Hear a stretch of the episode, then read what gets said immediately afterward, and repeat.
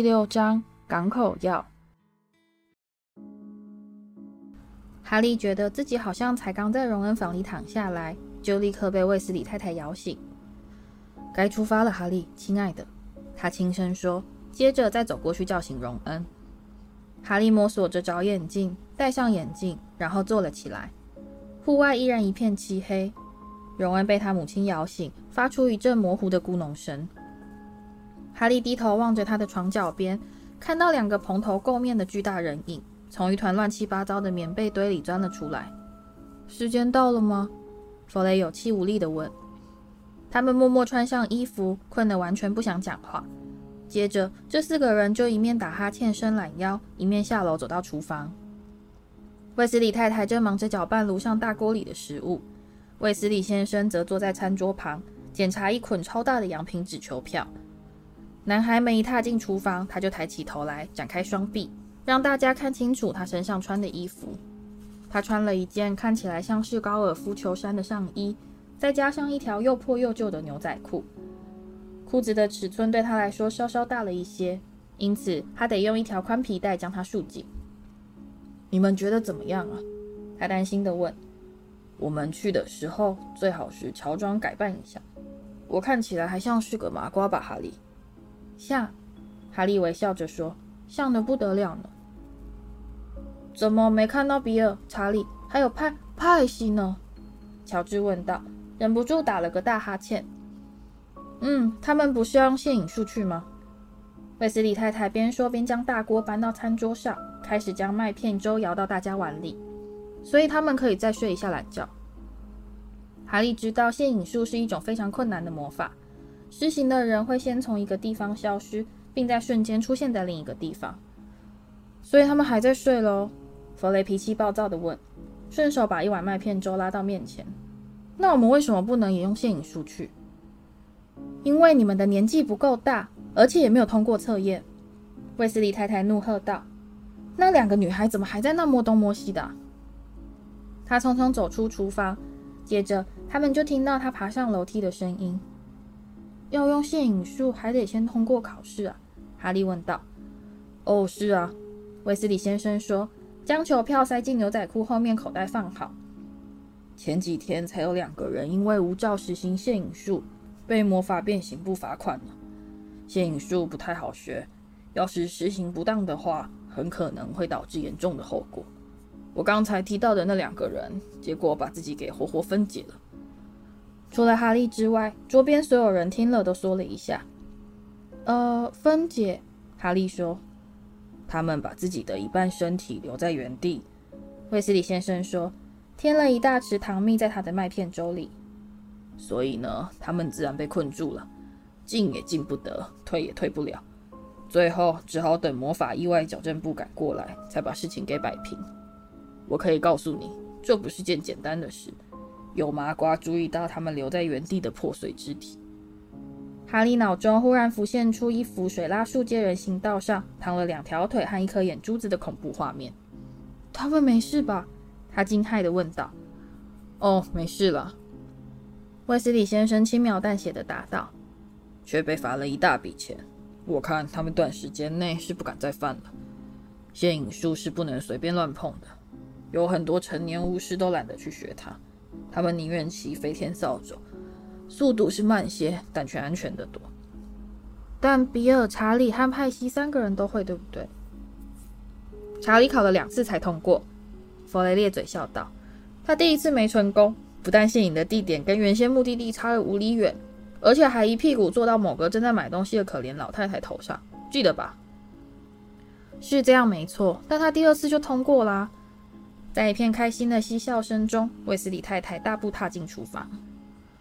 派西两个礼拜前才通过考试，乔治说。从那时候开始，他每天早上都会在楼下现影来现影去的，故意让大家看他有多棒。走廊上响起一阵脚步声，接着妙丽和金妮就走进厨房，两人都一副脸色苍白、睡眼迷蒙的样子。我们干嘛要这么早起啊？金妮揉着眼睛说。在餐桌旁边安坐下来，我们得走一段路。卫斯理先生说：“走路。”哈利说：“什么？我们要走路去看世界杯球赛吗？不，不是，那远得很嘞。卫斯理先生微笑着说：“我们只需走一小段路。若是有一大群巫师聚在一起，难保不会引起麻瓜的注意。所以，我们外出旅行时必须特别谨慎，好好选一个最恰当的时间。而且，碰到像魁地奇世界杯这种难得一见的盛会，乔治，卫斯理太太突然大声怒吼，把大家吓得全都跳了起来。干嘛？乔治用一种故作无辜的语气问道。但没人会上他的当。你口袋里放了什么东西？没有啊！不准跟我撒谎！卫斯理太太用魔杖指着乔治的口袋念道：“速速钱！”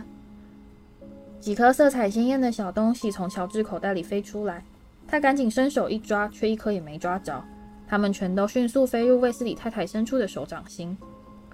我早就叫你们把它销毁！卫斯理太太抓起那堆无疑是吹蛇太妃糖的东西，狂怒地斥道：“早就叫你把这些东西全都扔掉，把口袋里的东西全都给我掏出来，快点！两个人都一样。”这真是个难看的景象。双胞胎兄弟之前一定是想尽量多偷带一些太妃糖出门。卫斯理太太完全是靠召唤咒才有办法把他们全都搜出来。速速前！速速前！速速前！他叫道。许多太妃糖立刻从乔治的夹克衬衫里啦，弗雷的牛仔裤折边啦，和各种意想不到的地方飞了出来。这可是我们花了六个月时间才好不容易做出来的诶。弗雷在母亲将太妃糖扔掉时对他喊道：“哦，就这样消磨掉六个月，还真值得呢！”他尖叫：“难怪你们考试考那么差。”所以呢，他们出门时家里的气氛并不是很好。卫斯理太太跟卫斯理先生吻别时还是满脸怒容，但双胞胎却比他更气。他们一人扛起一个帆布背包，连句话也没跟他说就走出家门。好吧，你们好好玩吧。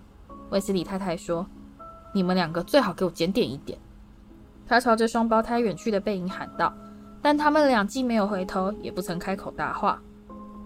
中午的时候，我会叫比尔、查理和派西过去跟你们会合。卫斯理太太在卫斯理先生踏出家门时说：“接着，卫斯理先生就和哈利、荣恩、妙丽和金妮一同出发，跟在弗雷和乔治背后，穿越漆黑的庭院。屋外寒气逼人，月亮依旧高挂天空，只有右方地平线尽头一抹朦胧的青绿，显示出黎明即将到来。哈利刚才一直在想象成千上万的巫师同时赶去看魁地奇世界杯的盛况，他此时快步赶到卫斯理先生身边。”那大家究竟要用什么方法赶过去，才不会引起麻瓜的注意？他问道。这在规划方面确实是个大难题。卫斯理先生叹了一口气。问题在于，会去看世界杯球赛的巫师大约有十万名。我们当然找不到大的足以容纳这么多人的魔法地点。我们是有几个麻瓜无法进入的地方，但你想想看。我们怎么可能有办法把十万人塞进斜角巷或是九又四分之三月台？所以，我们必须先找一个人烟罕至的荒野，再尽可能设置最多的防麻瓜保护措施。整个魔法部为这件事忙了好几个月嘞。首先呢，我们自然是得错开大家到达的时间。持便宜票券的人必须在开散前两个礼拜抵达现场。有少数人会使用麻瓜的交通工具。但我们可没办法在他们的公车和火车里面塞进太多人。别忘了，全世界的巫师都会涌到这来。当然啦，有些人可以施展现影术，但我们还是得替他们准备一些远离麻瓜的安全地点，让他们现身。我想他们是利用附近的树林做吸引术到达站。至于那些不想或是不会使用吸引术的人，我们就会使用港口药。这是一种可以在某个预定时间。将巫师从一个地点转送到另一个地方的东西，如果有需要的话，它也可以同时运送一大群巫师。英国境内总共设立了两百个港口药，分别放置在各个不同的重要地点。而离我们最近的一个港口要是在右头丘山顶上，所以我们现在就要赶去那里。卫斯理先生伸手指向前方，在凯奇波区奥特瑞街村庄外矗立着一座巨大的黑影。港口要长什么样子？哈利好奇地问道。什么样都有，卫斯理先生说。当然都是些不起眼的物品。这样麻瓜才不会把它们捡起来玩，全都是他们会以为是垃圾的玩意儿。他们沿着通往村庄的黑暗阴湿小径往前走去，四周一片寂静，只听得见他们自己的脚步声。他们穿越村庄时，天色已在不知不觉中渐渐转亮，从如墨的漆黑稀释成深沉的靛蓝。哈利的双手与双脚都冻得发僵。卫斯理先生不停低头看表。他们开始爬上右头丘时，大家全都喘得没力气说话，还不时被隐匿的兔子洞绊上一跤，或是踩到厚厚的腐烂草堆而滑倒在地。哈利每吸一口气，就感到胸口一阵刺痛。当他好不容易终于踏到平地时，他的双腿已重得连抬都抬不起来了。哎呦喂啊！卫斯里先生喘着气说，取下眼镜用毛衣擦擦。好了，我们到的时间刚好，还有十分钟。落在最后的妙丽紧揪着衣摆爬到了山丘峰顶。现在我们只要找到港口药就行了。卫斯理先生重新戴上眼镜，仔细望着周遭的地面。港口药不会很大，大家快找吧。他们分头搜寻，然而他们才找了一两分钟，就听到一声划破寂静的喊叫声：“在这，亚瑟，在这呢，儿子，我们找到了。”在山丘顶另一边的星空下，浮现出两个高大的黑影。阿莫，卫斯理先生说，微笑着大步走向那个出声喊叫的人，其他人也跟着走过去。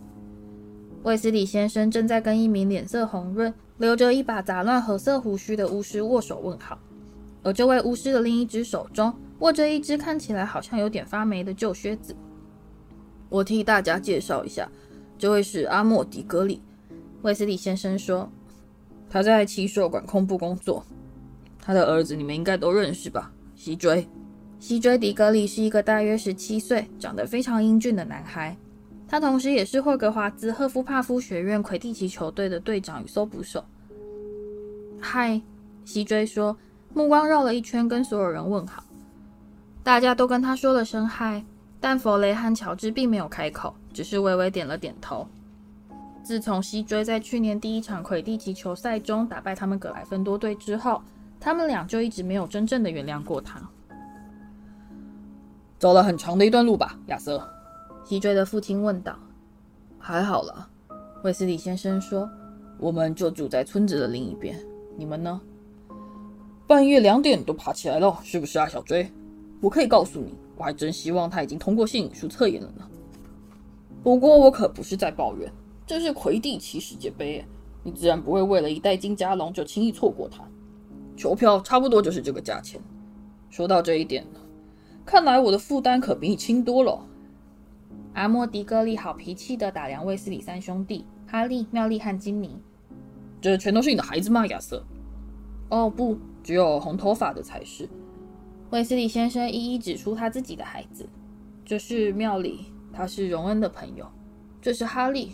他的另一个朋友，梅林的胡子啊！阿莫迪格里瞪大眼睛说：“哈利，哈利波特。”呃，是啊，哈利说。哈利现在对于别人遇到他就好奇地猛盯着他瞧，并马上将目光移向他额前闪电形伤疤的情形，其实早就习以为常了。不过还是让他感到不太舒服。小追跟我提起过你，这是当然的啦。阿莫迪格里说。他把你们两个去年比赛的事全都说给我听了，而且我还告诉他，我是这么说的：小追啊，这可是件你以后可以拿来跟子孙们炫耀的大事呢。你打败了哈利波特。听到这样的话，哈利完全不晓得该如何回应，因此继续保持沉默。弗雷和乔治脸上又出现怒色，西追显得有点窘。哈利从扫帚上掉了下来，他喃喃地说。我告诉过你，那是个意外。没错，但你就没有掉下来啊，是不是？阿莫亲昵地吼道，伸手往儿子背上拍了一下。我们家小追老是这么谦虚，这么有绅士风度，但总是要有实力才能获胜啊。